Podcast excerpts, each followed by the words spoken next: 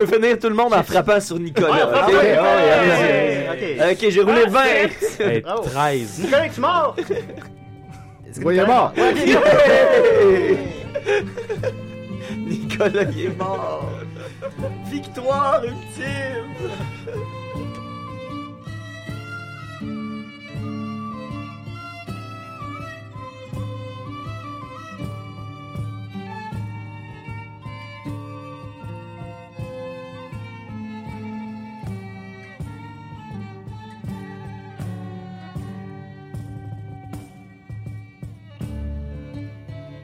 Cette émission est une présentation de RZO. Pour plus de podcasts et web télé, rendez-vous sur rzoweb.com. Cette semaine, on parle de Lightroom et on teste le Nikon DF ainsi que le Samsung NX30. Vous écoutez Objectif numérique, épisode 55.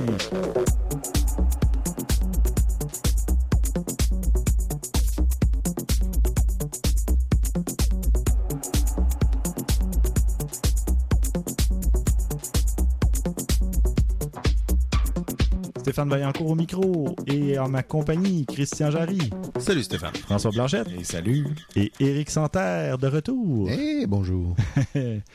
Donc, euh, ben oui, on a invité Éric Santerre à se joindre à nous de nouveau afin de parler de Lightroom parce qu'Éric a une chaîne YouTube euh, qui s'appelle Le Fou de la photo, c'est bien ça? Exactement, oui. Et où il donne euh, beaucoup de conseils photo, mais surtout de Lightroom, justement. Exactement. Alors, on a fait appel à son expertise. Ben, tu, tu m'avais demandé euh, de donner des petits trucs euh, qui seraient simples à expliquer par audio, finalement. Mhm. Donc, c'était quelque chose qui n'était pas naturel pour moi. Mais j'ai pensé à, à des, des- des raccourcis clavier euh, qu'on utilise euh, souvent avec l'interface. Comment travailler avec Lightroom? Parfait. Ben écoute, tu vas nous donner donc des, des conseils, des, des raccourcis à utiliser dans Ouais, quelques petits raccourcis clavier qui pourraient être intéressants. Oui, très pratique. Parfait. Euh, messieurs, euh, qu'avez-vous fait de bon côté photo euh, récemment? Pas grand chose, honnêtement. J'ai pris quelques photos. Ben, veux, veux pas, j'ai fait le test du euh, NX30. Fait que c'est Oui. sûr que j'en ai pris quelques-unes. On est allé à l'écomuséum, mais bon, j'avais l'objectif de base, là, le 1855 avec. Fait que mettons que les photos que j'ai prises avec étaient. Euh, voyons voir. Ben, je pensais te charmer, utiliser un sort de charme. Flèche dans la tête. Il y a une flèche dans la comme tête. qui, qui- qui pointe dans le front. Ouais, ben là, euh, c'est- c'est c'est c'est ce que je pouvais avec ce que j'avais, là. Mais honnêtement, c'est pas mal tout. Euh, j'ai j'ai- plus tranquille. des fins de, ouais, des fins de semaine très occupées ces temps-ci. Euh. François, toi? euh, Moi, de mon côté, avec ma copine, on a décidé d'aller à deux heures au sud de Montréal, l'autre côté de la frontière. On a, à Montréal, on a tellement la chance d'être si près des États-Unis. On Mhm. est allé à Burlington, au Vermont. au. Vermont, qui est une superbe petite ville. Euh, euh, on a découvert vraiment euh, des bons restaurants, une, Oh oui. une, une Mais- conscience de manger localement vraiment incroyable. Puis, je m'étais dit que j'amène- j'amènerais mon appareil pour faire de la photo. Finalement, je l'ai pas amené, puis Mhm. je l'ai pas regretté. Mhm. Euh, Un congé euh, qui ouais. faisait du bien. Ouais, j'ai décidé de vivre ça euh, de mes propres yeux. Donc, finalement, je n'ai pas pris de photo, moi non plus. Bon. Euh, J'avais eu la super occasion de le faire, mais j'ai décidé de vivre ça avec ma copine, puis pas de lui imposer euh, mon, euh, mes envies de faire de la photo euh, en prenant le temps de la faire. Ouais, Fait que ouais, je pense qu'elle a apprécié. Ah non, on fait jamais ça, personne. C'est justement, fait que je pense qu'elle a apprécié. ouais, ouais, parfait. Non, puis petite parenthèse, Burlington, euh, je connais bien. On est allé à plusieurs reprises, là, euh, en, en couple ou en famille. Puis c'est une petite ville universitaire, mais où il y a des très bons restos. a- Ah, c'est impressionnant. euh, ouais, ouais. Je, je me suis retrouvé dans un restaurant. Un soir, on cherchait sur la rue. La rue piétonne? Euh, Non? Oui, c'est pas la rue. Oui, la rue Church que tu Ouais, parles. Mais une petite rue transversale à ça. Uh-huh. Puis on. Tu sais, c'est le soir, fait qu'on regarde à l'intérieur des restos. On se dit, ah, ça a l'air bien ici, une belle ambiance, un beau petit bar, un petit verre de vin, ça va être le fun. On rentre, on, on se fait installer à une table, tout ça, puis on se rend compte en regardant le menu que c'est végétarien. Oh. Oh. Mais c'était le meilleur resto du week-end. Ah ouais. Fait que Je te j'ai- crois. J'ai été agréablement surpris. Pas que j'ai rien contre le Non, non, mais végétarisme. c'était Non, Mais c'était de la qualité. Ben, c'est c'était vraiment frappant. Fait que ça a été notre highlight euh, du week-end. Vraiment. il n'y a pas une fois où est-ce que tu te dis Ah, j'aurais aimé savoir mon appareil photo. Mais t'avais ton, Oui. téléphone- t'avais ton Oui. Samsung, t'aurais pu prendre des photos de ta bouffe. j'ai pris une photo de tout le week-end avec mon téléphone, c'était, c'était un poster que je trouvais drôle dans la salle de bain. OVC. qui Ouais. était, qui était justement un poster euh, pro-végétarisme dans la salle de bain du même restaurant que je vous parlais. Un peu de propagande. Oui, fait que ça m'a fait sourire parce que je me suis dit, ben, tu sais, euh, c'est. euh, moi, ça, me touche, moi, tu sais, parce que moi, je suis- Ouais. je je suis assez carnivore quand même. fait que c'était. euh, J'ai trouvé ça très, très drôle. Puis, euh, s'il y en a jamais que ça intéresse euh, de, de savoir le nom de ce resto-là, parce que je sens des questions peut-être arriver par email, ça s'appelle Revolution Kitchen. Hmm, Puis c'est vraiment, il faut aller voir ça à Burlington, absolument. Intéressant. parfait. Je vais noter ça pour ma prochaine visite. Eric, toi, est-ce que tu as fait des trucs euh, Oh récemment? non, pas rien en particulier. Des petites Euh, visites, toi, tu vas à l'étang des moulins, là, quelque chose comme oui, ça à mon, l'occasion? dans mon coin. Euh, ouais, Je fais des petites sorties, mais ça donne. On, on est en train de, de, de- de sortir de l'hiver, là, donc. euh, Oui, des- c'est vrai que le décor est un petit peu, le paysage est un petit peu c'est moins plus beau. difficile. là. Il faut avoir beaucoup plus d'imagination. C'est beau en plein hiver ou en plein été. là. Ouais, ouais, là, mais tu fais de très belles photos de cet endroit-là. On revoit des photos, c'est le même paysage, mais pris à des angles différents. puis avec Exactement. Une technique qui se perfectionne à chaque fois. Puis tu dis, waouh, mais Ouais. il, il renouvelle son art constamment. Ouais, mais c'est c'est difficile, pareil, de, de, de- tout le temps à la même place parce que c'est Mhm, oui. c'est une place qui est proche, qui est, qui est agréable aussi à aller, mais d'essayer de trouver des nouveaux angles, ça, Oui. c'est- pas facile, mais c'est intéressant quand même. C'est un défi. ou- Ben, écoute, si, tu, si ça t'intéresse, si tu le permets, euh, qu'on pourrait publier une de tes photos euh, sur le, dans les notes d'épisode. Ah. si- Pas de problème. parce que, en tout cas, ce sont de belles photos. Merci. Bon. Puis moi, de mon côté aussi, c'est relativement tranquille. Euh, C'est plus la photo euh, de produits pour euh, les articles. Puis, euh, quoique j'ai commencé à, à donner un petit peu de formation à gauche et à droite. Ben, commencer. euh, enfin, là, c'est plus euh, côté technique, Lightroom et compagnie. Donc, c'est quand même intéressant de pouvoir transmettre. Une autre façon de partager tes connaissances. Oui, absolument. Transmettre la passion et le savoir et tout ça. Puis, tu sais, quand tu as quelqu'un qui est motivé à apprendre et tout ça, c'est vraiment stimulant. Mm. Donc, euh, très agréable. Alors voilà. Et on vous invite à voter pour le défi 14 euh, qui portait sur la musique. Donc, euh, allez voter pour votre photo préférée.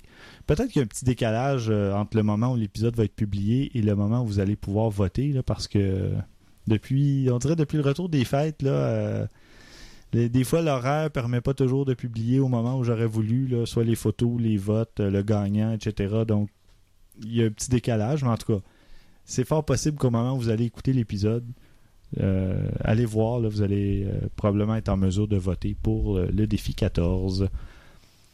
Maintenant, côté petite nouvelle, il y a Sony qui a annoncé il y a quelques semaines déjà le A7S, donc un appareil. Euh, c'est un capteur 12 mégapixels seulement, un peu étonnant parce que c'est un capteur plein format. Puis le A7 est 24 mégapixels et l'A7R 36 mégapixels euh, sans filtre passe-bas. Donc, mais là à 12 mégapixels, on se demande pourquoi, mais on voit que ils ont mis la- surtout la- l'accent sur le côté vidéo. Il va pouvoir tourner de la vidéo 4K. Donc, c'est vraiment un Ils sont appareil. allés pour la luminosité. Oui, absolument. Ouais. C'est assez impressionnant d'ailleurs. Euh, Mhm. La petite vidéo que sur Internet, tout ce que tu vois, il monte jusqu'à 102 000, puis c'est pas... Non, non, il monte jusqu'à 409 non, non, 600. Attends, attends. Oui, je sais qu'il monte jusque-là, mais là, la- le, le- le bruit est affreux, mais à 102 000, c'est pas si pire Oui. à 102 000. 102 000, Sincèrement, là... 102 400 ISO, euh, ou 102 000 quelque Mm. chose, en tout cas, impressionnant. Puis on là, voit le bruit, là. Il Ouais. y en a, là. Mais je veux dire, tu te dis, c'est encore considérant, c'est ça, c'est encore utilisable. là. Ouais, j'ai vu le vidéo. Euh, rendu dans les 400, je me demandais, l'œil humain, tu sais, par rapport à ce que je voyais, c'était quoi la réalité? J'avais de la... Moi, j'a- j'avais de la misère à... Pour vrai, là, je regardais le vidéo, puis j'étais là, OK, c'est impressionnant, mais je, je suis pas capable de voir c'est quoi... C'est quoi l'ambiance réelle, là, tu sais? Ben, Moi, c'est Ouais, ça mon... ce c'est selon mon- moi, c'est peut-être autour de 51 000 ou 102 000. Ok. Mais rendu à 409 600 ISO, je crois qu'on voit plus clairement que ce que l'œil peut distinguer dans l'obscurité. Ouais. Euh. Parce que, tu sais, tu. En tout cas, moi, je suis un, un gars d'ambiance. Fait que là, si je veux créer une. Tu sais, je veux pas voir dans le noir tout le temps. Là, je veux créer une ambiance. Je veux, je veux éclairer des objets, mais pas toutes. Je veux pas éclairer le background si c'est la nuit, tu sais. Ouais, je veux ouais. pas rendre ça le petit matin. Ben, c'est Ouais, pour mais ça. Ou parce en que plein jour, Ce qu'il faut pas t'oublier, c'est parce que c'est ta vitesse, ça va te permettre de faire des choses que tu peux pas normalement faire. Mm. Tu sais, exemple, là, tu vois quelqu'un qui court, puis t'essayes, qui est en, en faible luminosité, là. Si t'as Ah pas oui. de flash, oublie ça, il y a rien que tu peux Même faire avec si ça. tu ouvres là. à 1.8, euh, tu sais, ça te prend du- une- un ISO Oui, ça, je comprends, Fait que ça, si tu ouais. peux monter à 102 000, C'est là que c'est Ouais. là que l'intérêt arrive. Là. Ouais, je comprends. J'avoue qu'en vidéo, moins, peut-être un petit peu moins, mais quand même. on verra. Euh, ben, l'avantage, c'est que, tu- euh, oui, je le vois, c'est que ça te permet d'avoir, mettons, euh, ton objectif à, à 8 ou à 10, donc garder un degré de détail très important, Mhm. mais en étant capable de tourner pareil ton vidéo, justement, parce que sinon, tu sais, à 8, tourner une vidéo, euh, ça commence à être un petit peu dur, là. Ça- si ta luminosité est pas optimale, là, c'est pas Non, super. Ben, en tout cas, on en parlera Mais- au, photo, au, au caméraman à côté. Non, t'as tout à fait raison. Merci de ces précisions, François. C'est- Je suis c'est là clair. pour répondre à vos questions. C'était clair. Ben, euh, on parle, bon, la- l'appareil est annoncé pour cet été, donc c'est pas encore sorti, mais on parle d'un prix qui devrait tourner autour de 2500 dollars. Donc c'est plus cher que l'A7 et même l'A7R qui est à 2300, je crois, euh, en boîtier en boîtier seul. Mais bon, ça sera à voir. Ceux qui ont besoin de faire tourner de la vidéo 4K ou d'avoir justement une plus grande résolution pour pouvoir recadrer ou rogner ou peu importe en vidéo, ben ça peut être intéressant. Donc, euh, ou un ISO élevé, tout simplement. Oui, parce que, et je l'ai dit, je le répète, moi, le 4K. Eh, Oui, pour le moment, ça sert absolument à rien. Euh, déjà que le 1080p, avec les, les télédiffuseurs, en tout cas au Québec, c'est pas exploité à 100%. Et donc, même euh, si tu regardes, je pense que, tu sais, oui, les, les nouvelles consoles de jeux, juste pour faire une parenthèse, Ouais. oui, le, le permettent, mais c'est pas tous les jeux qui sont en 1080p. non, c'est ça. Fait que c'est comme. Moi, je suis. On n'a même pas encore utilisé à plein escient 1080p, Exact. puis ils nous sortent un autre standard. Moi, je dis 5 ans, là. Parle-moi-en pas. Parlez-moi-en même pas. D'un point de vue marketing, euh, les euh, constructeurs, ont, je pense que commencent vraiment à dire OK, le 3D, euh, ça marche pas. Exact. Le quoi? Le 3D, c'est ça.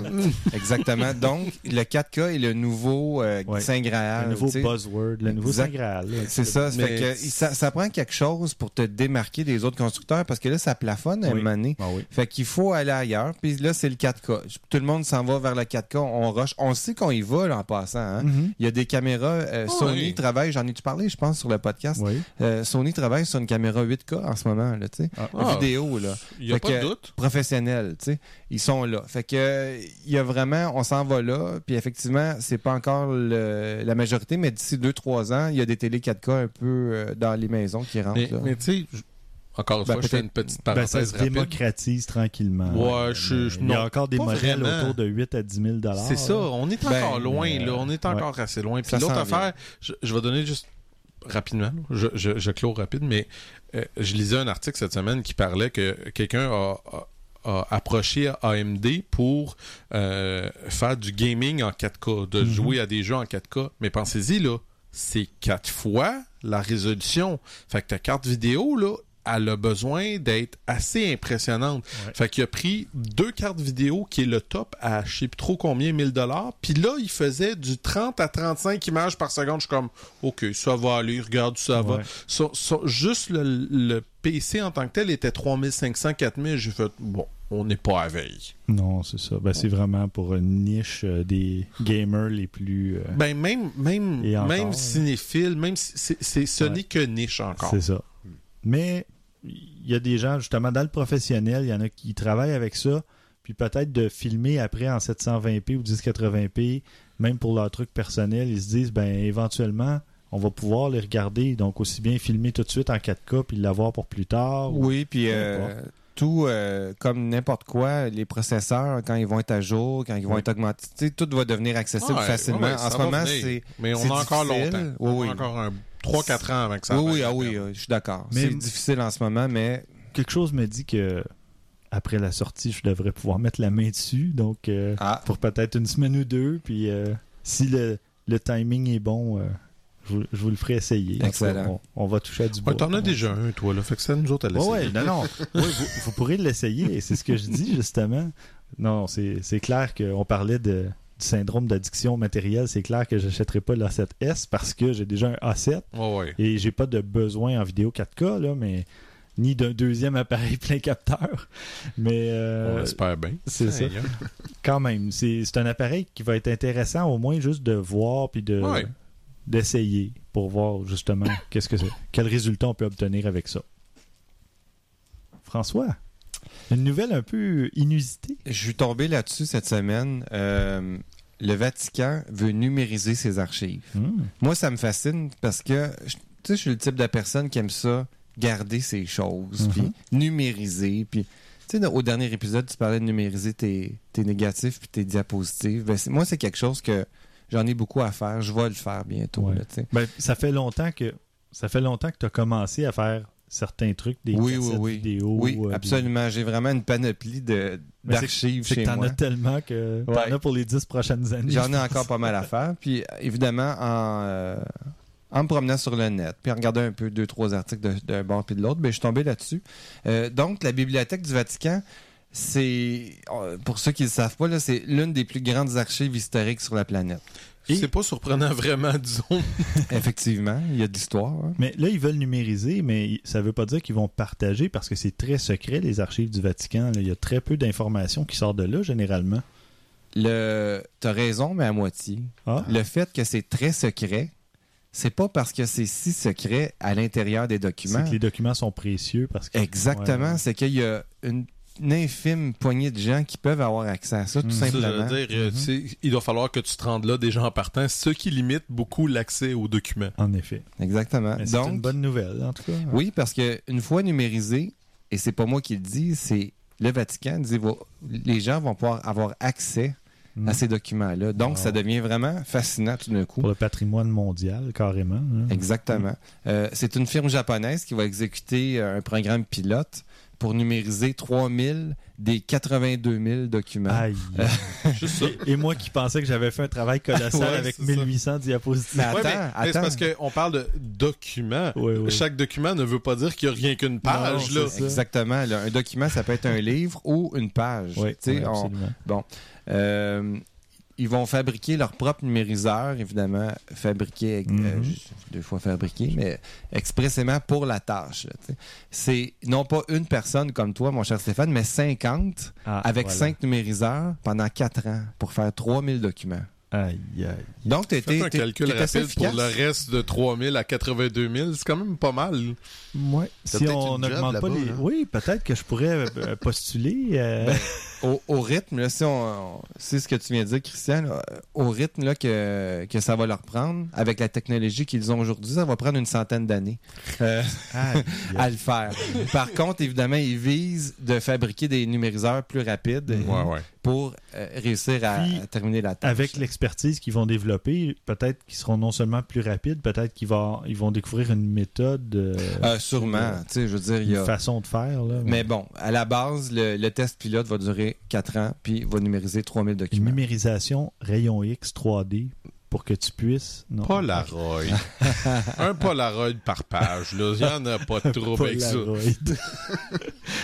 bon. Euh, maintenant, on va passer à un sujet plus sérieux, mais beaucoup plus euh, pratique pour, euh, pour les auditeurs. On va retomber avec Lightroom. Eric qui va nous proposer quelques raccourcis clavier. Ben oui, avec Lightroom, euh, Moi, je vous laisse. avec T'es Aperture. encore ape- avec Ben Aperture? oui, mais encore. que fais-tu? Non.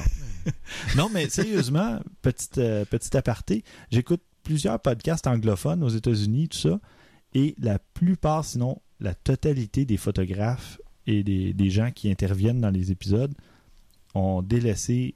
Aperture parce qu'ils se sentaient délaissés par Apple. Ah, puis le, le pire, c'est qu'ils ont raison en passant, je suis d'accord, mais mais je trouve je ça vous l'ai déjà dit, je vous l'ai déjà dit, j'ai utilisé Lightroom, je me suis cassé le cerveau, je suis retourné à Aperture. Pour moi, il est tellement plus facile et plus user-friendly, là. Mhm. facile d'utilisation que... Mais bon, euh, je je suis correct, je suis capable de l'utiliser, je l'ai installé, je l'utilise à l'occasion, mais jamais autant que l'autre. OK, Petite parenthèse. ça va. J'ai rien contre Aperture, remarque, je l'ai jamais utilisé. Mais j'ai utilisé chose. Lightroom sur Mac euh, Mais- mais- récemment, puis mais, sur PC. T'as raison en passant, là. Je veux dire, ils sont à version 3 depuis 3 ans, je pense. c'est ça, c'est incroyable. tout le monde là. a l'impression que Apple, malheureusement, laisse tomber Aperture parce qu'ils ont même pas de nouvelles, d'annonces, quoi Non. que ce soit. Il y a des petites mises à jour occasionnelles. Oh ouais, mais tu sais, pour genre, ils ont passé de nouveaux 3.2 à 3.3, puis des affaires comme ça, mais sans plus. Pour du, du support de nouveaux appareils, Et pas assez. Et pas assez. Bon, que c'est dommage. Parce que Apple a les ressources, là. Tu sais, c'est pas comme s'ils pouvaient pas embaucher quelqu'un pour euh, s'en occuper, là.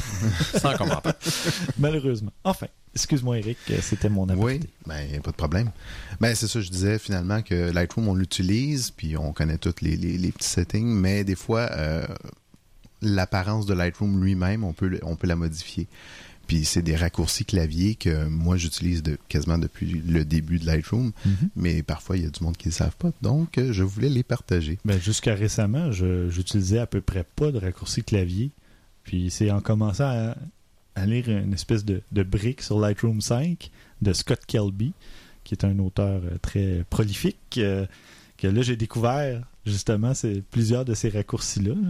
Ben, c'est ça, ces, ces raccourcis-là, c'est- ça facilite euh, des fois euh, la, la vision de ta photo. là. Oui, Donc, absolument. euh, comme si on utilise, ben, dans Lightroom 5, si on utilise la touche F, ça va afficher la photo en plein écran avec aucune interface de Lightroom comme tel. Donc, on Ouais. voit vraiment juste la photo tout seul. Donc, des fois, ça aide à mieux voir la photo. On est moins distrait par ce- tout ce qu'il y a alentour. Quand on se rapproche du produit final, là, tu te dis. OK, qu'est-ce qui me manque? Là? Parfait, je vais mettre ça en plein écran. C'est juste noir, donc euh, c'est vraiment très sobre. Puis on, on, on juge mieux notre, notre photo de cette façon-là, je Oui. trouve. Oui, parce qu'il y a beaucoup de panneaux qui sont très utiles, mais qui, qui obstruent le- la vision de la photo, là, finalement. Puis ensuite de ça, euh, ben, quand on ouvre Lightroom, c'est comme n'importe quel autre logiciel. Mais en tout cas, dans Windows, sur Macintosh, je sais pas. Mais euh, dans Windows, c'est une fenêtre. Donc après ça, si on fait la touche euh, Shift F au lieu de juste F, euh, là, on va passer à un, un mode qui va prendre un peu plus, occuper un peu plus de- d'espace écran. Puis si on pèse une deuxième fois, Shift F, mais là, on va avoir tout l'écran au complet. Ah, Donc, il n'y aura plus la, la- la- la barre de tâches en bas, puis toutes les autres euh, choses de Ah, Windows comme tel. Donc, on a vraiment juste l'application elle-même. Donc là, on est plus concentré dans Lightroom, puis on laisse tomber tout ce qui est Windows. Donc, euh, c'est intéressant. Je, je peux pas te confirmer à 100%, mais j'aurais pas tendance à penser que ça va être pareil dans Mac. Maintenant, il y a un mode vraiment plein écran depuis deux, trois derniers OS. Là. Il y a un mode plein écran. Fait que d'après moi, ça ne être surprend pareil. pas du tout non plus. Là, Puis, euh, dans la même lignée, quand on est euh, dans Lightroom, puis on veut, on veut voir, euh, encore une fois, avoir plus de- d'espace écran, mais euh, tous nos, euh, nos petits panneaux sont, sont, sont ouverts, ben, on peut appuyer sur la touche Tab, puis la touche Tab, elle, elle va faire disparaître les panneaux latéraux. Et si on pèse une deuxième fois, ils vont réapparaître tout simplement. Si on fait Shift Tab, tous les panneaux latéraux et en haut, en bas vont disparaître. Mm. Donc, ça donne encore une fois une façon différente de, de- de voir notre photo. là. Donc, euh, c'est des petits raccourcis comme ça. Un autre raccourci, encore une fois, là, dans- tout le temps dans la même idée comme ça, c'est euh, la touche L, comme Lights ou Lumière. Mhm. Donc, euh, on appuie une fois, ça va faire un, un dim. Oui, ça tamise les Tamise. lumières. Donc, ça tamise l'interface de Lightroom. Euh, Ça, je trouve ça très bien euh, Ouais. quand on fait ça. Là, ça- justement, ça fait ressortir la photo au milieu de son écran, mais on voit quand même l'interface. Puis l'interface est encore fonctionnelle. exact. Donc, euh, Puis ça, une deuxième fois, là, je pense qu'elle disparaît complètement. Mm.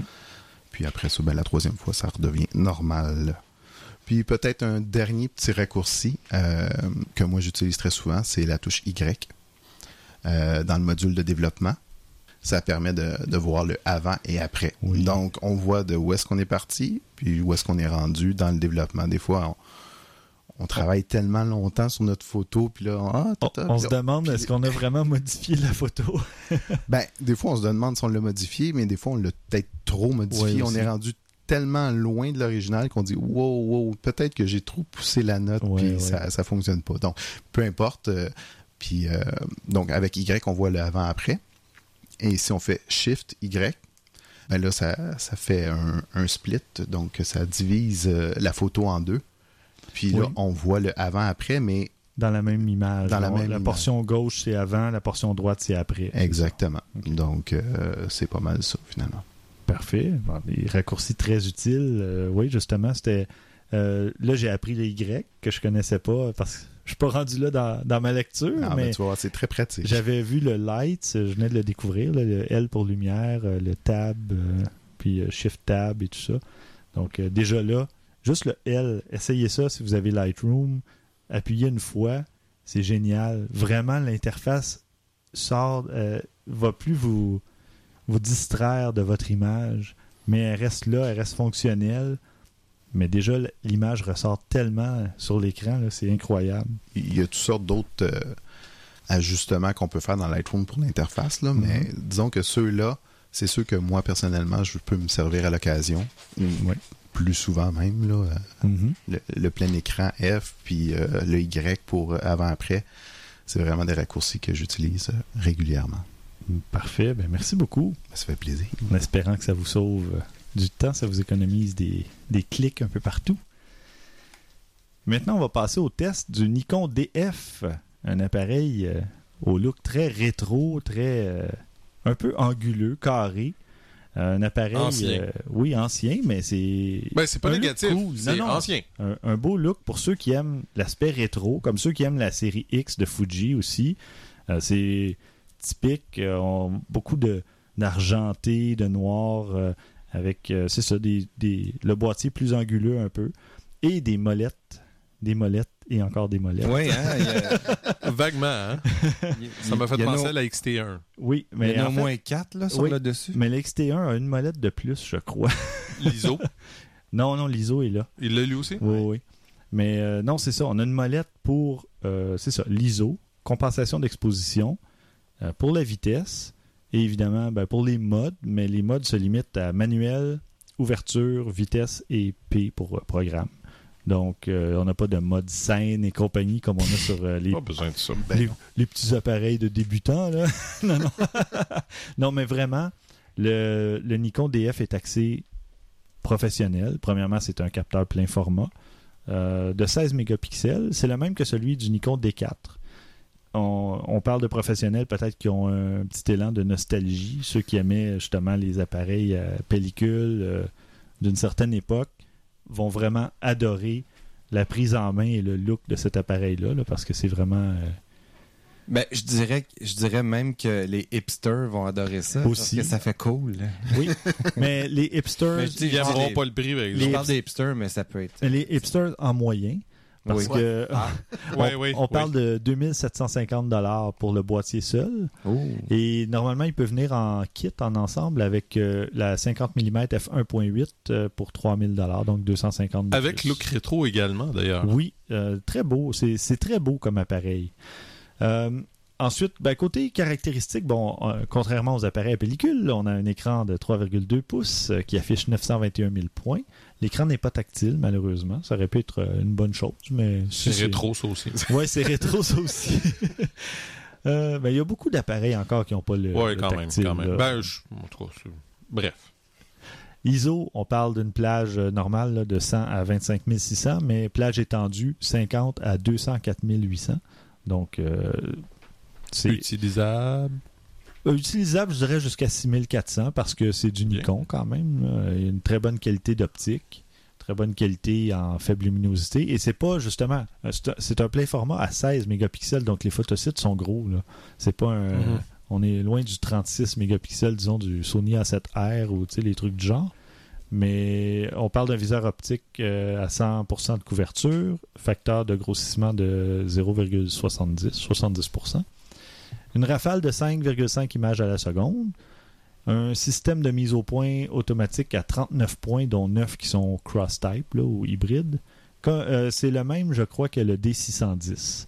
Donc, euh, un tout nouveau système. Et l'appareil, le, boîtier est compatible avec à peu près tous les objectifs Nikon à monture F, évidemment. On a un lecteur de carte SD et euh, la batterie a une autonomie d'environ 1400 clichés. Donc, ce qui est normal pour un, un réflexe de, cette, de cette gamme-là qui est très, très, Ouais, ouais, ouais, ouais. qui est amplement suffisant. Et on est très loin de l'autonomie de mon A7 avec 225 à 250 clichés. Ah, tu voulais changer. Euh, c'est pas grave, c'est le prix à payer pour avoir euh, le meilleur appareil au monde. Non, c'est pas vrai. Je plaisante, Ouf. évidemment. C'est le meilleur appareil selon mes besoins et mes goûts personnels. Côté point positif, bon, comme je le disais, il y a beaucoup de molettes, un superbe look rétro et comme on pouvait s'y attendre, ben, une superbe qualité d'image et euh, faible bruit, euh, comme je disais, même à 6400 ISO. C'est vraiment euh, un superbe appareil. Quelqu'un qui est habitué de, photographier en mode semi-automatique, manuel, et puis avec des contrôles manuels en plus, va vraiment adorer cet appareil-là.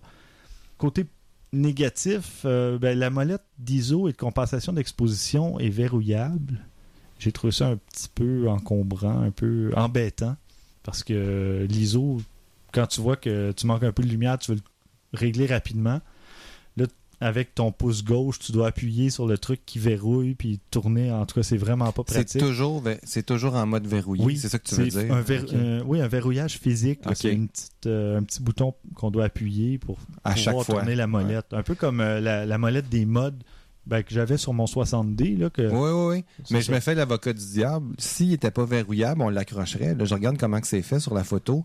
Euh, ça serait facile à accrocher. Là. Quand est-ce que ton pouce gauche est à cet endroit-là sur ton appareil photo? Ouais. Il va être sur l'objectif, ton pouce gauche. Ouais. Techniquement. T'es Bel jamais là. François. Hein? Ouais. Nice try. non, j'ai vraiment. Non, je me suis vraiment posé la question pourquoi? Parce que c'est plus encombrant que d'autres choses. Et bon. Un point négatif pour certains, en tout cas, euh, dont moi, pas d'enregistrement vidéo. Donc, moi, euh, m'acheter un appareil photo de ce prix-là, je vais pouvoir filmer mes enfants. Ouais, ben oui. C'est rétro, par exemple. Mais c'est rétro. Ouais, Donc, c'est- c'est dans ça, la va même avec, ça va avec la lignée. le, le style, le look. ouais. Mais tu sais, Ouais. L'appareil peut monter à 204 000 ISO, il y a un bon capteur, on, ça aurait pu facilement pouvoir tourner de la vidéo. Il doit y avoir un Oui, bon oui, ouais. processeur dedans aussi et tout ça. Mm. Enfin, c'est Non, je suis que- d'accord avec toi. Ça aurait, ça aurait dû être au moins une petite. Au moins mettre un 720p ou quelque Ouais, chose c'est ça, de base. tu tu sais. sais, pour dire que je suis capable de faire une Ouais. vidéo. euh, C'est ça. ouais. Si vous en avez besoin, c'est là. Ça Ouais. peut vous dépanner, mais Ouais. là, il n'y en a pas. Mm. Je trouve ça un peu dommage, mais bon. Euh, la mise au point automatique euh, rame un peu en faible luminosité et en mode live view. Par contre, ben, sinon, c'est très rapide. C'est une très bonne mise au point, mais si on manque de, de lumière, là, ça, c'est un peu moins rapide. Il n'y a pas d'histogramme en mode live view, ce qui est un peu dommage parce que à peu près tous les appareils, même les compacts, vont vous donner un très histogramme. par euh, exemple, ouais. j'avoue. C'est dommage, mais bon. Peut-être que justement les pros qui aiment le rétro ont jamais travaillé avec ça, en ont pas besoin non plus, je sais pas. Mais on se met Les à. pro rétro. Ouais, les pros rétro. Euh, Il y a un seul lecteur de cartes euh, qui est SD. C'est pas mauvais en soi, mais c'est l'emplacement qui est vraiment mauvais. Il est à côté de la batterie, Oh. mais le compartiment est verrouillable. Donc à chaque fois qu'on veut c'est sortir la carte, on doit tourner le truc, ouvrir la porte, et la porte n'a pas l'air des plus solides non plus. C'est pas en plastique. Non, non, mais quand même, c'est un petit mécanisme qu'on va se retrouver à ouvrir maintes et maintes fois Ouais. et risquer de. Mais ça aussi, c'était à l'ancienne. là. C'était comme ça aussi sur ces appareils-là. Là. Ben, C'était une espèce pour de. ouvrir ton compartiment à film? Oui. Un film. Puis, euh, oui, Ouais. oui. C'est, oui, n'importe quel compartiment que tu peux Ouais. ouvrir. Mais C'est- tu regardes mais sur un ça, autre c'est un- appareil, puis c'est séparé. Là, la carte n'est ouais. pas au même endroit que la Peut-être batterie. une question euh, carrément de design, tu sais. Possible. Mais C'est une drôle de De look. quand même. c'est c'est dommage. chose. Ça, en tout cas, je- peut-être qu'il. Parce que tu sais, si la carte entre à côté de la batterie, elle aurait pu entrer sur un autre, sur le côté de l'appareil en mettant Ouais. comme sur l'A7 justement, où le- la carte entre à peu près à côté de la batterie, mais la, la- la porte est située à un autre endroit, puis la carte va aller à l'horizontale au lieu d'entrer à la verticale là, dans l'appareil. Mais bon, Généralement, on voit ces- ce genre de design-là sur des, des appareils bas de gamme pour sauver sur euh, oui, le prix. Justement. Mais là, on n'est pas vraiment Ou sur l'appareil que je vais faire la critique tantôt. Oups! exact. Euh, ben, C'est vrai, c'est sur lui je l'avais remarqué, puis sur un autre aussi que j'ai fait récemment, un Sony, euh, un bridge là, que Mhm. j'avais essayé. Enfin. Euh, Agaçant. il est- l'appareil est un petit peu lourd pour sa taille, mais bon, ça agacera pas tout le monde. Mais il y a des gens qui vont peut-être le trouver massif parce que tu dis il est pas très gros comparé à un réflexe, il est, il est beaucoup plus petit, mais il est quand même assez lourd. Donc ça peut en rassurer certains, dire ah, c'est parfait, il est fait, euh, il, est- il est bâti solide. Mais pour certains, ils vont dire bah, il est peut-être lourd un peu inutilement ou enfin. Mais c'est pas un point négatif euh, majeur. là. Euh, Mais, Par conséquent, je vais te poser la même question que je te pose toujours. Es-tu tropicalisé? Ah, bonne question, j'ai pas remarqué, mais je dirais que oui. euh, Il y a des chances, Un plein capteur de ce prix-là, euh, je serais porté à dire qu'il est tropicalisé. Enfin. Ce qui sous pourrait toute expliquer aussi le, prix, le, le- le poids. Ouais, c'est possible. Euh, Il n'y a pas de capteur infrarouge pour permettre l'utilisation d'une télécommande, donc un déclencheur à distance euh, infrarouge, malheureusement, ne sera pas utilisable sur cet appareil-là. Et bon, dans les derniers points négatifs, justement, ben, à mon avis, c'était le prix. là. Il y a peut-être quelques centaines de dollars un peu cher pour l'appareil, surtout qu'il manque certaines fonctionnalités, ou en tout cas. Mais c'est ça. Euh, comme on l'a dit, euh, moi je pense que Nikon vise un marché de pro nostalgique, de pro rétro, comme on disait. C'est- Puis C'est un marché niche, là. C'est C'est ça. c'est très Mais- peu de monde, j'ai l'impression. ceux, ceux qui souhaitent une qualité d'image euh, irréprochable et qui n'ont pas besoin de vidéo, c'est sûr qu'ils trouvent leur compte euh, avec cet Mhm. appareil-là. Euh, comme je disais, un plein capteur, 16 mégapixels, ça va donner d'excellents résultats et des fichiers pas trop lourds aussi à traiter. Donc, euh, c'est ça. C'est plus au niveau du boîtier lui-même, la conception, qu'il y a des petits trucs que moi je trouve agaçants, mais peut-être que pas le seul. ça agacera, ça agacera peut-être pas tout le monde non plus. Quelqu'un qui a l'habitude de trucs verrouillables ou des trucs comme ben, ça. tu sais, j'imagine quelqu'un là, qui a travaillé avec ça, là, tu sais, Ouais. il y a longtemps, puis qui se disait, Hey, ça, c'est comme mon vieux chum. là, Ouais. Je vais la reprendre, puis je vais, je, vais Mais- m'hab- je vais exactement la sentir comme Ouais. je la sentais dans le temps. là, tu sais. Mhm. J'imagine. Non, ouais, mais- mais encore là, regarde, je- moi je vais faire parce que ce que Stéphane dit, je l'ai vu beaucoup de fois aussi des commentaires très très similaires à ce qu'il dit sur ce même appareil. Puis ce que le monde dit, c'est parce que, regardez, on a quand même évolué sur certaines affaires. Mhm. Il y a des choses, c'est bien, ok, c'est correct, on peut euh, faire un, un- un clin d'œil au passé, mais il y a des choses que c'est inadmissible. T'as pas d'affaire à reculer sur certains des C'est points. ça. Tu sais, même si c'est pour baisser le prix de 30, 40, 50 dollars, là, Ben, alors rendu à ce niveau-là, rendu à ce niveau-là, avec un boîtier professionnel, Mhm. d'avoir des trucs justement comme la carte qui se met au même emplacement que la batterie, moi je ben, c'est mon avis personnel, mais je trouve ça inacceptable. Je suis d'accord avec toi. Moi, c'est quelque chose. C'est une des choses qui m'agace Ouais. le plus. C'est une Mais des bon, choses qui m'agace le Pour plus. le reste, ben un- une molette verrouillable, ben il y en a que ça leur passe par-dessus la tête, ça leur dérange pas du tout. Moi, j'ai trouvé ça un peu bizarre parce que justement le pouce est jamais à cet endroit-là, donc c'est à peu près impossible de, de faire tourner la molette. C'est à peu près plus au rangement que là, peut-être la molette peut tourner, mais on parle de l'ISO, là, c'est pas le- la fin du monde. Ouais. Ou à la limite, il aurait pu faire en sorte que ça peut se tourner jusqu'à 3200, puis à partir d'un moment, si tu veux aller plus loin, là, c'est verrouillé. Ça aurait pu se faire, ça aussi. Ouais, ouais, tout à fait. Donc, c'est Mm. tous des, des petits détails. Des cas, agacements. des Des- trucs qui me sont passés par la tête. Des réflexions comme ça. Ça m'arrive. Christian, toi, tu nous as testé euh, un appareil euh, d'une marque un peu moins connue. Ben, la marque est, est- est très connue, mais c'est plutôt le- les appareils Non, ça. photos qui sont moins connus de cette marque-là. Exactement. Je Le- une blague. Mais c'est vrai, mais t'as raison. C'est le pire, c'est qu'honnêtement, je me suis fait la- exactement la même remarque. J'ai dit ah, ils font des appareils photo. Je Mm. savais même pas. Ben, mis à part le Samsung Galaxy qu'on avait déjà testé. Galaxy Camera. Gal-. Galaxy Camera, excusez-moi. Euh, mais Samsung, c'est le Samsung NX30, qui n'est pas le premier. Il y avait un X20 aussi qui a été fait il y a quelques mois, années, que je n'avais même pas entendu parler, je n'avais même pas vu.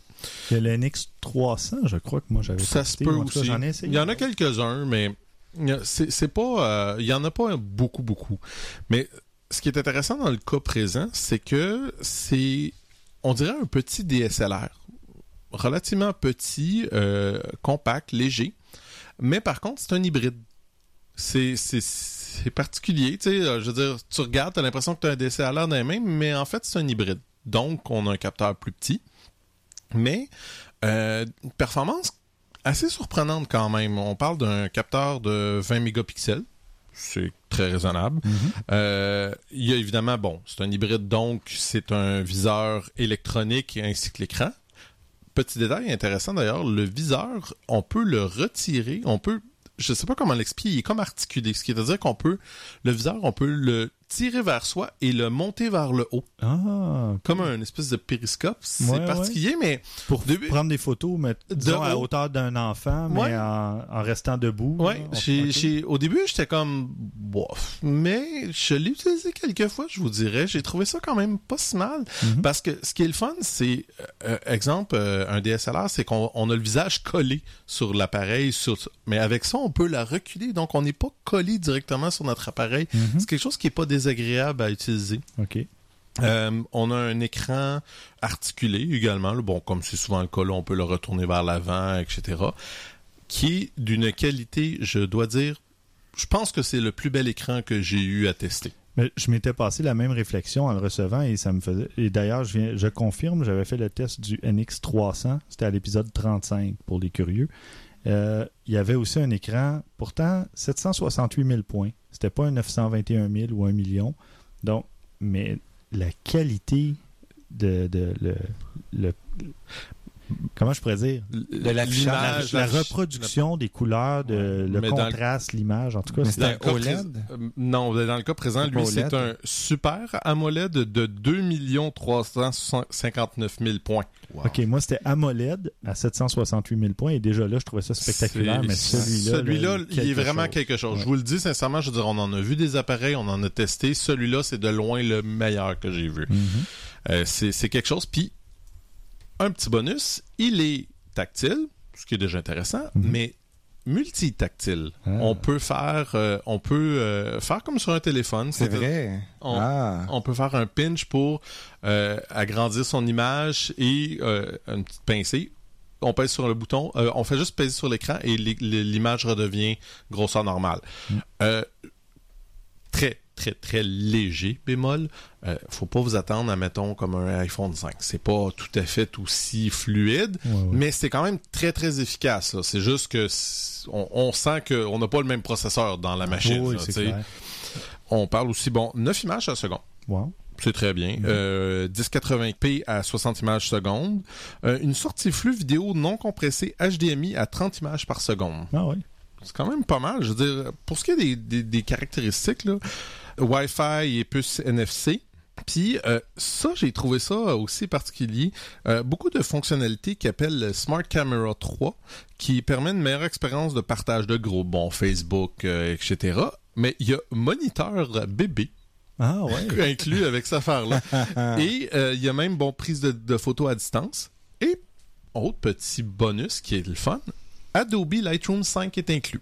OK, Dans cet appareil. Mais pas dans l'appareil. Dans, Dans le, le- dans la ben, dans dans, le- l'ensemble, dans dans la l'ensemble dans la boîte mais quand même une licence de dis- intense. Ben, non non c'est non très mais, bien. mais c'est Ah ouais. très bien c'est quoi? C'est une bonne centaine de dollars facilement euh, même- Lightroom 5 En version complète, là, pas mise à jour, c'est pas loin de 150 même. fait que tu sais je dire ça aussi je dire c'est non négligeable Oh, selon oui. moi là Bonne Euh, idée. Oui, c'est une très bonne idée. Quand on a l'appareil en main, je veux dire, bon, on sent que c'est un petit appareil, là. C'est pas. euh, il il est pas très, très robuste, là.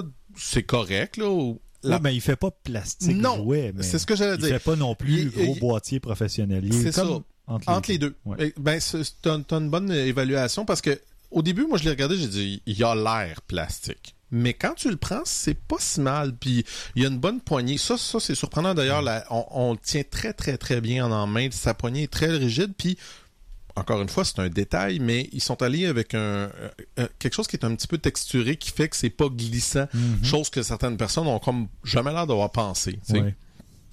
L'objectif, bon, c'est un 18-55, ce qu'il y a de plus banal. là. Bon, euh, 3.5. f3.5, 5.6, euh, stabilisation d'image, rien de d'exceptionnel. Euh, par contre, la, distance minimale de focus à 28 cm, c'est quand même pas si mal, considérant pour ce genre d'objectif-là. là. Mhm. Euh,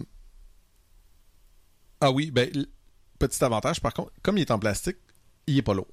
Euh, Je Mhm. parle de l'objectif en tant que tel. Mais au moins, la bague de connexion, elle est en métal. Ce qui n'est plus l'habitude maintenant, Ils sont presque toutes en plastique maintenant C'est vrai, il y a beaucoup d'appareils hein, avec des bagues euh, en plastique. là.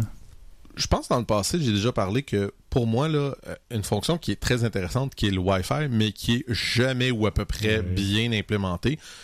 Je pense que Samsung a mis beaucoup de son expertise de téléphone et tout ça C'est ce que pour, dire. pour faire ça. Ça marche comme un charme. Ah, bon. C'est de loin la meilleure application que j'ai vue qui fonctionne comme ça. Ce qui me frustre souvent de ces applications-là, c'est que là, là, il faut fermer notre Wi-Fi sur le... euh, pas le, le Wi-Fi, mais le... Ouais, il faut changer le réseau du Wi-Fi. Il faut faire ci, il faut faire ça. C'est beaucoup de manipulation avant d'arriver à connecter ta tablette, mettons, à ton téléphone. Pas du tout dans ce cas-là. Il fait tout tout seul, il s'arrange tout seul. C'est vraiment simple. là. On parle dans 3-4 secondes. On est connecté, on est capable de transférer des images de notre téléphone, de notre euh, euh, appareil photo à notre tablette ou téléphone. C'est facile. Autant Android que iOS, j'ai eu aucun problème. Wow. C'est vraiment là, euh, félicitations. Et, évidemment, ben, comme j'ai dit, il y a contrôle à distance, fait qu'on peut aussi euh, on, on place l'appareil sur un petit trépied, quelque chose, puis on peut prendre des photos de soi en choisissant dans l'écran où est-ce qu'on veut faire le focus, etc. Ça fonctionne vraiment très bien, euh, aucun problème.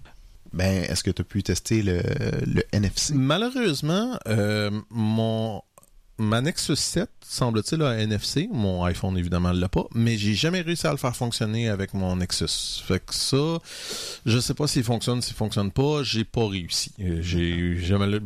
Tout le monde, ou à peu près que je connais, ont des iPhones. J'étais mal pris, j'ai pas pu le tester. Bon, les, menus sont bien organisés, sont assez complets. Euh, ma grosse déception de cet appareil-là, ça a été... euh, ben, il y a deux choses. Un, comme c'est pas un- c'est pas optique, c'est euh, numérique, ce qui est le viseur et l'écran.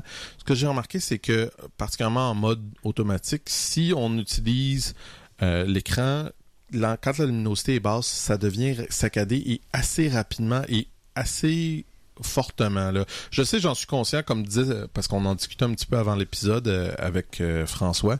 Puis c'est sûr que c'est parce que la vitesse d'exposition a beaucoup descendu, puis ça, mais j'en ai testé d'autres, des hybrides, puis ça m'est jamais arrivé que ça soit si pire que lui. Ça, j'ai ça m'a agacé un petit peu. Si on va à des modes manuels, des modes semi-automatiques, c'est moins pire, là, on voit moins le problème, mais c'est quand même un petit peu tannant, je dirais. Euh, autre chose, ben, je l'ai mentionné dans la critique de Stéphane juste avant. Moi, euh, l'emplacement de la euh, de La carte mémoire SD juste à côté de la pile, là, celle-là, je la comprends pas du tout. Puis, ce qui est frustrant aussi, c'est que si on utilise avec un trépied ou, rien de- ou quelque chose comme ça, Ben oui. on doit défaire le trépied Oh. pour sortir la carte de mémoire. Ben, vraiment- C'est vraiment fatigant. Mm. Dans les autres bons points, ISO. Très surprenant. Je- J'en ai une photo que je pourrais poster.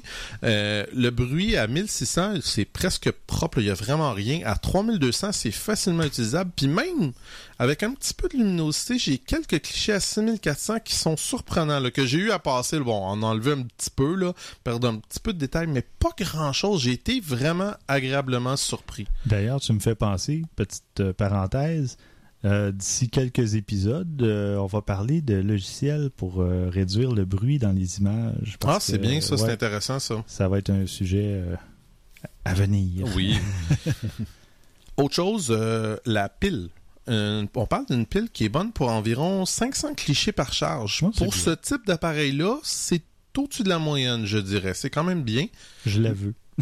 Ouais, mais euh, attends, attends, attends. Juste Parce que pile. pour un bon côté, il y en a un mauvais qui vient Ah, tout de suite après. Il n'y a pas de chargeur dédié. Donc, c'est un Mhm. chargeur USB dans USB l'appareil. dans. Ça, moi, je, je suis bien de la misère avec ça. Ouais. Euh, question film, là, bon, je, je passerai pas au travers de tous les modes de film parce qu'il y en a un puis un autre, là, 60 images, 1080p, 60 images, 30 images, 24 images, etc., etc., etc. Euh, J'ai beaucoup apprécié euh, le bouton dédié juste en dessous de son pouce, puis L'avantage, c'est qu'on peut pas l'activer comme on veut. Il faut vraiment l'appuyer pendant au moins à peu près une seconde pour l'activer. Même qu'au début, je me demandais comment il fonctionnait parce que je pesais dessus puis ça donnait rien. C'est vraiment, on appuie, on attend, puis après ça, ça part. Puis c'est bien, comme je dis, on peut pas l'activer par défaut, euh, Mhm. par, euh, Par erreur. Par erreur. Fait que, ouais, c'est ça. Ben, en tout cas, moi, je dirais que pour tout ce qu'il offre, pour son prix, qui est environ euh, 1000 dollars américains, j'ai pas réussi à trouver le prix canadien. Il n'a pas été annoncé encore. Je pense que c'est un appareil qui vaut la peine. Euh, les quelques défauts, euh, bon, euh, comme je disais, le taux de rafraîchissement, bon, c'est un peu agaçant, mais c'est pas la fin du monde. Il y a la pile, mais pas, la- je veux dire, l'emplacement de, la carte de mémoire, le fait que la pile doit être rechargée à l'intérieur de l'appareil, ça, c'est un petit peu agaçant. Mais pour tout ça, il y a tellement de bons côtés que je pense qu'il en vaut quand même la peine. Euh, petite mention aussi d'ailleurs, par exemple, comme c'est Samsung, c'est le nombre d'objectifs est un petit peu limité. Ouais, oui. Mais on parle quand même de presque une dizaine de- de- d'objectifs en ce moment, ce qui est quand même respectable. C'est pas si mal. Moi, selon moi, je veux dire, c- pour quelqu'un qui veut pas passer nécessairement un DSLR, qui veut quelque chose qui est un entre les deux, c'est un très très très bon choix, surtout pour le prix. Euh, je le recommande fortement. Euh, Je pense que c'est un, c'est un très bon appareil. Merci bien. François, de ton côté, tu avais quelques conseils d'éclairage à donner? Oui, euh, des éclairages de base. Tu sais, quand on se dit, OK, moi j'ai envie de faire du portrait, mais là, j'ai des, j'ai des beaux éclairages. Euh, je sais pas trop comment m'en servir, je sais pas comment les placer. Parce que là, on a des angles, là, on peut placer ça de, de en haut, en bas, de côté. Tu sais, on, veut faire du beau portrait, puis on sait pas exactement comment les placer. Ben, je vais vous donner quelques trucs pour avoir au moins la base. Euh, après ça, ben, vous faites votre propre travail. Vous pouvez aller voir ce que vous préférez. Mais on va y aller avec la base. C'est vraiment, là, on commence. Là. Mhm. Euh, ça prend une lumière qu'on appelle une lumière principale. C'est cette lumière-là qui va éclairer le plus votre portrait. Là, je parle de portrait, mais ça peut être autre chose. Mhm. Mais bon, dans, le, le- dans les cas que je vais vous expliquer, dans le cas que je, que je vous donne, ça va être pour faire du portrait. Fait que pour qu'elle soit efficace, cette lumière-là, il faut la mettre, disons, assez haute sur votre sujet, en, peut-être, je sais pas, à peu près, euh, euh, dépendamment de la distance que vous êtes, là, mais une tête ou deux au-dessus de votre sujet, là. Euh, pour avoir un angle peut-être de 45 degrés vers, vers la personne que vous prenez en photo. Puis utilisez un softbox ou un parapluie. Un softbox, je sais pas comment le traduire en français, mais bon, euh, Un diffuseur. euh, c'est ça, un Ouais, qu'on diffuseur. appelle ça comme ça. Diffusant dans une boîte, dans une espèce de, de- de boîte qui va réfracter la lumière plusieurs fois avant qu'elle sorte, puis ça va donner une lumière super douce. Mhm. Ou, comme je disais, un parapluie. Euh, ça va vraiment augmenter la qualité de la lumière que vous allez avoir sur votre, euh, votre sujet. Comme deuxième lumière qu'on peut utiliser, c'est euh, le terme anglais, c'est fill light. C'est une lumière d'appoint. Elle, elle va servir à balancer les ombres qui sont créées par la lumière principale. Mhm. Parce qu'évidemment, votre lumière principale, vous la mettez en angle. Vous la mettez pas directement en face de la personne comme la comme l'appareil photo. Il faut que ce soit ouais. un petit peu de côté. Là. Fait que vous la mettez à la même hauteur que la lumière principale. Puis euh, encore une fois, mettez-la dans un parapluie ou un softbox aussi pour adoucir la lumière. Sinon, ça va vous faire des ombres dures. C'est pas ça qu'on veut. C'est pas ça qu'on cherche. Mhm. Donc, il faut trouver juste le bon angle pour tout- que ça donne une, une ambiance chaleureuse, romantique, là, en travaillant les ombres. Tu sais, vous allez le voir en la déplaçant, les ombres, comment que ça, ça se place. Puis tout ça, ça. c'est important aussi. Déplacer la lumière pour voir ce Oui. que ça fait, justement. avancer, reculer la source de, de votre sujet parce que ça va agir sur un paquet de choses. Puis Mhm. les ombres, tu sais, la lumière, c'est super important. Ouais, à on, la peut, photo. ben, on peut donner un look dramatique ou au contraire, euh, tu sais, un look plus doux, plus romantique ou tout ça, Exact. juste à- en changeant de lumière de, de position. Tout là. à fait. Euh, vous allez pouvoir aussi poser une troisième lumière qu'on appelle la lumière arrière ou backlight, qui est un terme aussi très utilisé, Mhm. pour découper votre sujet de l'arrière-plan. Euh, si vous allez juste placer de la lumière pour qu'elle elle frôle les cheveux de la personne. Ouais. Ça va créer une espèce de petit halo, pas un halo, mais ça va découper les, euh, les traits, les cheveux de la personne du de l'arrière-plan. Ça va vraiment aider à accentuer l'effet de, de profondeur de champ aussi. Mm. Euh, en studio, des fois, on n'a pas le choix, on est proche de, du background, de, de l'arrière-plan. Fait que ça, ça va vraiment aider. Si une autre façon de faire aussi de détacher notre sujet du background, si c'est l'effet désiré, ou de, l'attacher, c'est-à-dire euh, on voudrait avoir un background complètement blanc, on peut utiliser une autre source de lumière pour surexposer le fond. S'il est blanc, ben, on va avoir une belle surface égale. Notre sujet va ressortir, forcément, parce que il va être, euh, il va être contrasté par rapport au blanc. là, tu sais. Petite parenthèse encore, j'interromps souvent. Suis non, c'est bon, c'est bon. Mais c'est pareil dans la photo de produit. Si vous avez une espèce de tente là, avec euh, du, du vinyle à l'arrière, souvent le vinyle est plié, il y a plein de faux plis euh, Oui. dedans. Mais le fait d'éclairer et de surexposer un peu, tout ça Ça va disparaît au final. là. donc c'est souvent on se dit ah non euh, comment je vais faire, je vais être obligé de retravailler ça. Non, Ouais. pas du tout. Vous surexposez un peu la photo. Puis tous ces plis-là disparaissent. Donc, c'est la même chose avec un arrière-plan, là, que ce soit en tissu ou peu importe. Là. Si on veut, si on a juste une source de lumière pour euh, éclairer un, un arrière-plan, puis il n'est pas assez. euh, la, la source, elle éclaire, elle fait trop un point lumineux. Je sais pas comment dire ça, un hotspot, que ça éclaire trop au centre, fort, puis Ouais. pas assez. Sur les côtés, ben, c'est concentré au milieu. trop finalement. concentré, on va mettre un diffuseur devant. Mhm. Euh, ça peut être n'importe quoi, ça peut être jusqu'à un mouchoir. Là, tu sais. si c'est pas trop collé sur la source, ça brûlera pas. Oui, c'est ça. Ouais. dire. Ça va étendre la lumière, ça va la rendre juste un peu moins forte au centre, puis ça va étendre la lumière, ça va donner une... Parce que dans les photos, ça, ça peut se voir des fois si c'est trop concentré à un endroit. Assurez-vous que votre dossier d'assurance est à jour. c'est cela. Finalement, on en a déjà parlé. Être près d'une fenêtre, ça, va- ça peut donner des résultats aussi super intéressants. Si vous vous, vous dites c'est bien beau, là, mais là, ce qu'il vient de dire, ça prend quatre lumières là, pour faire ça, ben euh, du côté euh, d'une fenêtre, on peut quand même aller chercher des choses intéressantes. ça peut sauver une lumière. fait. Oui, au- oui, Au moins, oui. Euh, les meilleurs résultats, par exemple, pour avoir ça, c'est quand il fait un plein soleil à l'extérieur puis que la lumière entre directement sur votre sujet. Pourquoi? Parce que votre sujet va être vraiment baigné dans la lumière puis il va sortir un peu de l'ombre parce que la caméra, on va l'exposer pour la personne. L'arrière-plan va être plus sombre. Puis ça va vraiment, en tout cas, si c'est l'effet qu'on recherche, ça va vraiment faire euh, ressortir le sujet. Le soleil va donner une teinte dorée si on le veut aussi. Évidemment, on peut travailler en post-production, mais là, je parle de base. On va avoir un sujet qui va vraiment être éclatant. Et puis, euh, voilà. Si je peux me permettre vite vite, ce que tu peux faire aussi, tu t'achètes un réflecteur très pas cher sur, euh, sur eBay. Un gros réflecteur, là, le mien, il est comme 4 pieds. Là.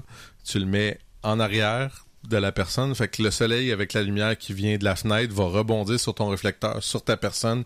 C'est incroyable toute la différence que ça fait. Ben, puis c'est, tu sais, c'est de se servir d'une source de lumière pour en créer Voilà. une deuxième. C'est super. Ouais, les réflecteurs, c'est Ouais. vraiment magique. Ben, merci beaucoup.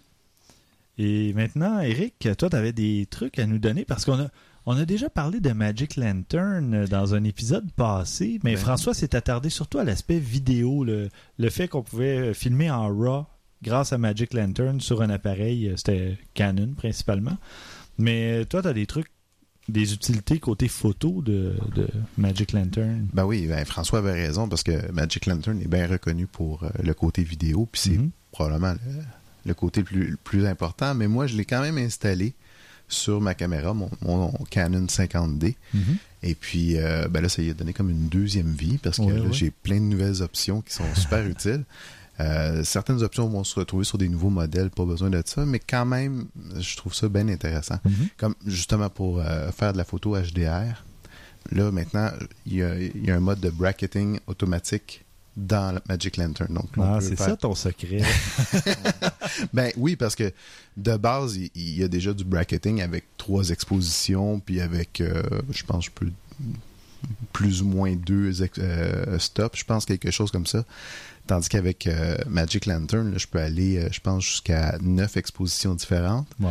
Puis les, les steps, ça peut aller jusqu'à cinq expositions différentes. Ah oui. Ouais, ouais, ça c'est. Puis ce qui est le fun, c'est que justement, quand ta caméra est en mode manuel, on peut aller plus loin que 30 secondes d'exposition. Tandis qu'avec le bracketing euh, normal, on peut pas faire ça. C'est vrai. Donc là, on, on ouvre toute une plage encore plus, plus grande, plus dynamique encore. Donc euh, ça, ça peut être bien intéressant pour faire du, euh, du HDR comme ça. Mhm. On peut s'en servir aussi pour faire euh, du time-lapse. Donc, on Hmm. parlait du, du trigger trap euh, à Mhm. l'autre épisode. Ben là, avec ça, on peut le faire gratuitement avec Magic Lantern. Ah, J'aime ça parce que c'est directement dans l'appareil. En Oui, plus, ben hein, c'est t'as ça. pas besoin de ton smartphone. Non, Euh, t'es pas obligé de vider ta batterie. De... Bon, quoique quand t'es en mode time-lapse euh, avec le trigger trap, il utilise pas tellement de jus, là, mais, non, mais si, mais j'aime si- ça, il n'y a pas de câble, rien. Exactement. Mhm. Si Ouais. tu es à l'extérieur puis tu fais un time-lapse puis tu ton, ton petit bidule qui pend puis qui vente, tu beau être sur un trépied, ça, ça peut faire des vibrations. Ouais. Mais Magic Lantern, euh, ça, on peut pas l'installer sur tous les appareils. C'est Non, peut-être c'est plus ça la Canon. limite, là, c'est ça. Ça, c'est c'est sûr que Magic Lantern est fait pour les Canon. OK. Puis pas toutes les Canon, Mhm. mais quand même une bonne gamme là, ça- Ouais, ouais. dans les DSLR. Là. Donc, euh, puis d'autres aussi, je pense, euh, il y a d'autres, euh, des compacts, certains compacts où est-ce qu'on peut l'installer. Donc, c'est sûr que c'est limité, là, mais pour ceux qui peuvent l'installer, Ben oui, c'est ça. c'est, c'est, c'est bien intéressant. Mhm. Il peut faire aussi du motion detection.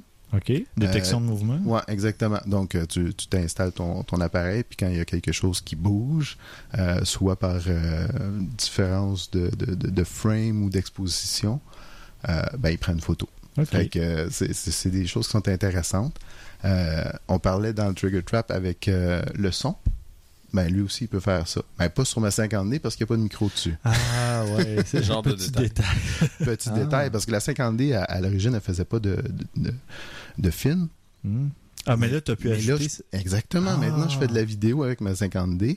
Mais pas des de son. films de Charlie. Chaplin. C'est ça, c'est moins utile. Je me sens en noir et blanc avec un petit peu de ISO super élevé. Ça fait, ça fait super rétro. Ben oui, mais mon premier appareil photo numérique pouvait tourner de la vidéo, mais il n'y avait pas de micro. J'ai des vidéos de, de- de ma fille euh, au moment où elle est, ben, pas longtemps après sa naissance, où je tournais des vidéos. Ouais. On la voit rigoler, rire, tout ça par terre, mais on ne l'entend pas, il n'y a pas de son. Fait que, euh, en tout cas, ça fait Ouais. partie d'une de mes erreurs euh, d'achat d'appareils photo. C'est comme ça qu'on apprend. On en a tous fait. Oui, c'est ça. Donc, euh, c'est ça. Donc, euh, avec la, la détection de bruit, ben, on peut faire, comme on disait avec le Trigger Trap, on peut faire de, de la photo. C'est très cool. Oh, Je savais pas euh, toutes les fonctions euh, photographiques de Magic Lantern. Ben, C'est moi, ouais, cool. c'est ça. C'est vraiment, c'est vraiment En intéressant. arrivant chez lui, il va le réinstaller. Ben, en fait, si, si je peux me permettre, là, Eric, Oui. Le Magic Lantern, je l'ai testé avec la version qui qui restait pas tout le temps dans l'appareil. tu sais. Ah, c'est ça, dès que tu l'éteignais, puis tu Oui, c'est ça. Il fallait que je reload à chaque fois le firmware.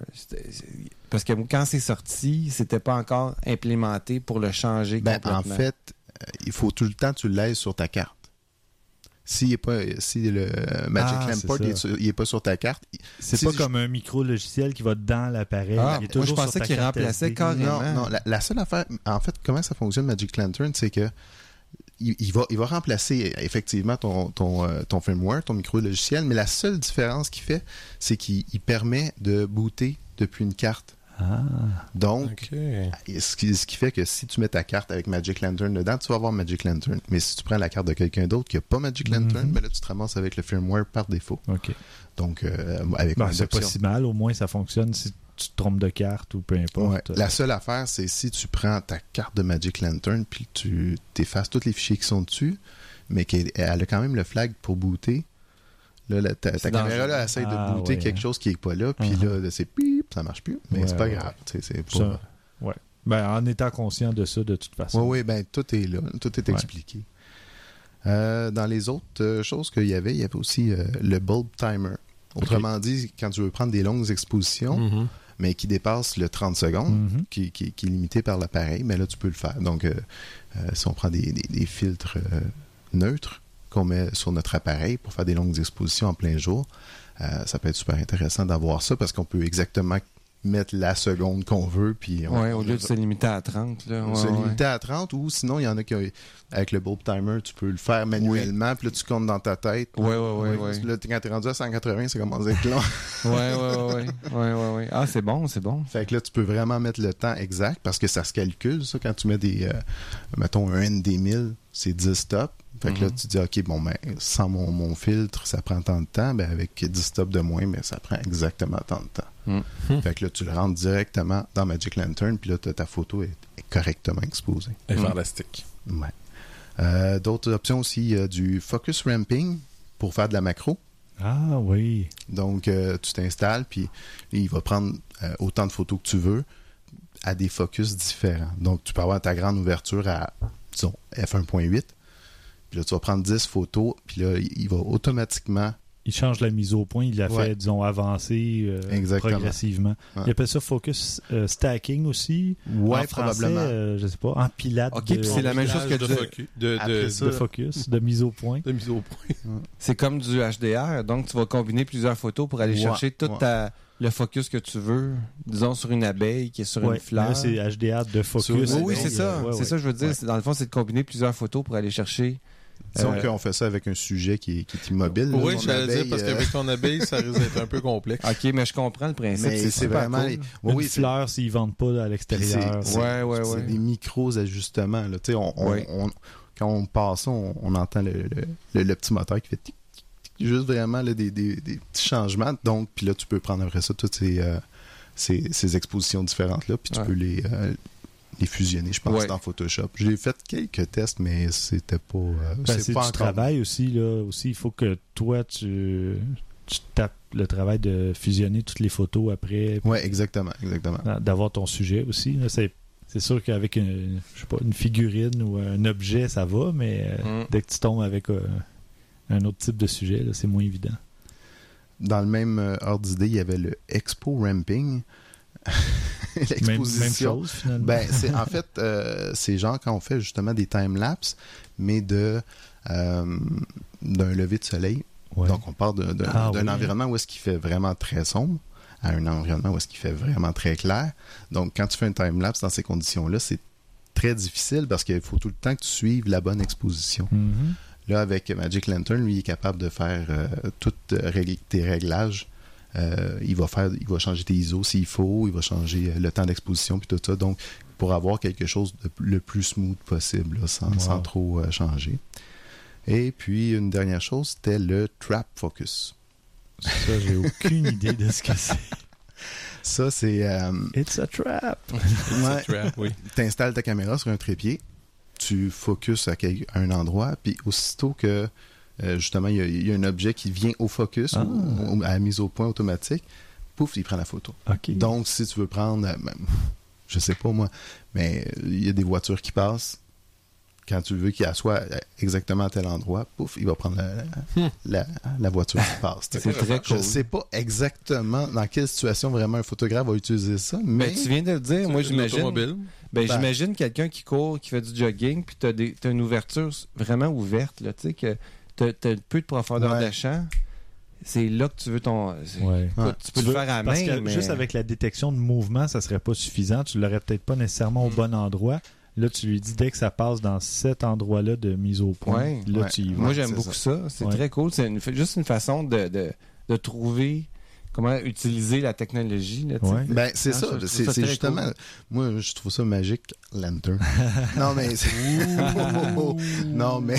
Ben, mais vraiment. sérieux, c'est- c'est- pousser la machine, tu sais, l'appareil, dans le fond, Canon aurait pu le faire, là, toutes ces affaires-là. C'est juste qu'ils l'ont pas fait. Puis ils voulaient pas le faire parce que ils vont, ils vont garder tout le temps une petite affaire pour le prochain modèle. Puis, Ah oui, tu sais, ben, tous- les fabricants d'à peu près n'importe quoi. euh, mais tandis que ça, vu que c'est Ouais. open source, puis tout le monde y collabore, puis tout ça, ben, C'est génial. Ouais, ouais, c'est vraiment. il y a- Puis il y a- il y, a beaucoup d'autres choses, là, mais ça, c'est, disons que c'est des, des points que je trouvais bien importants. Ben, pas importants, mais intéressants.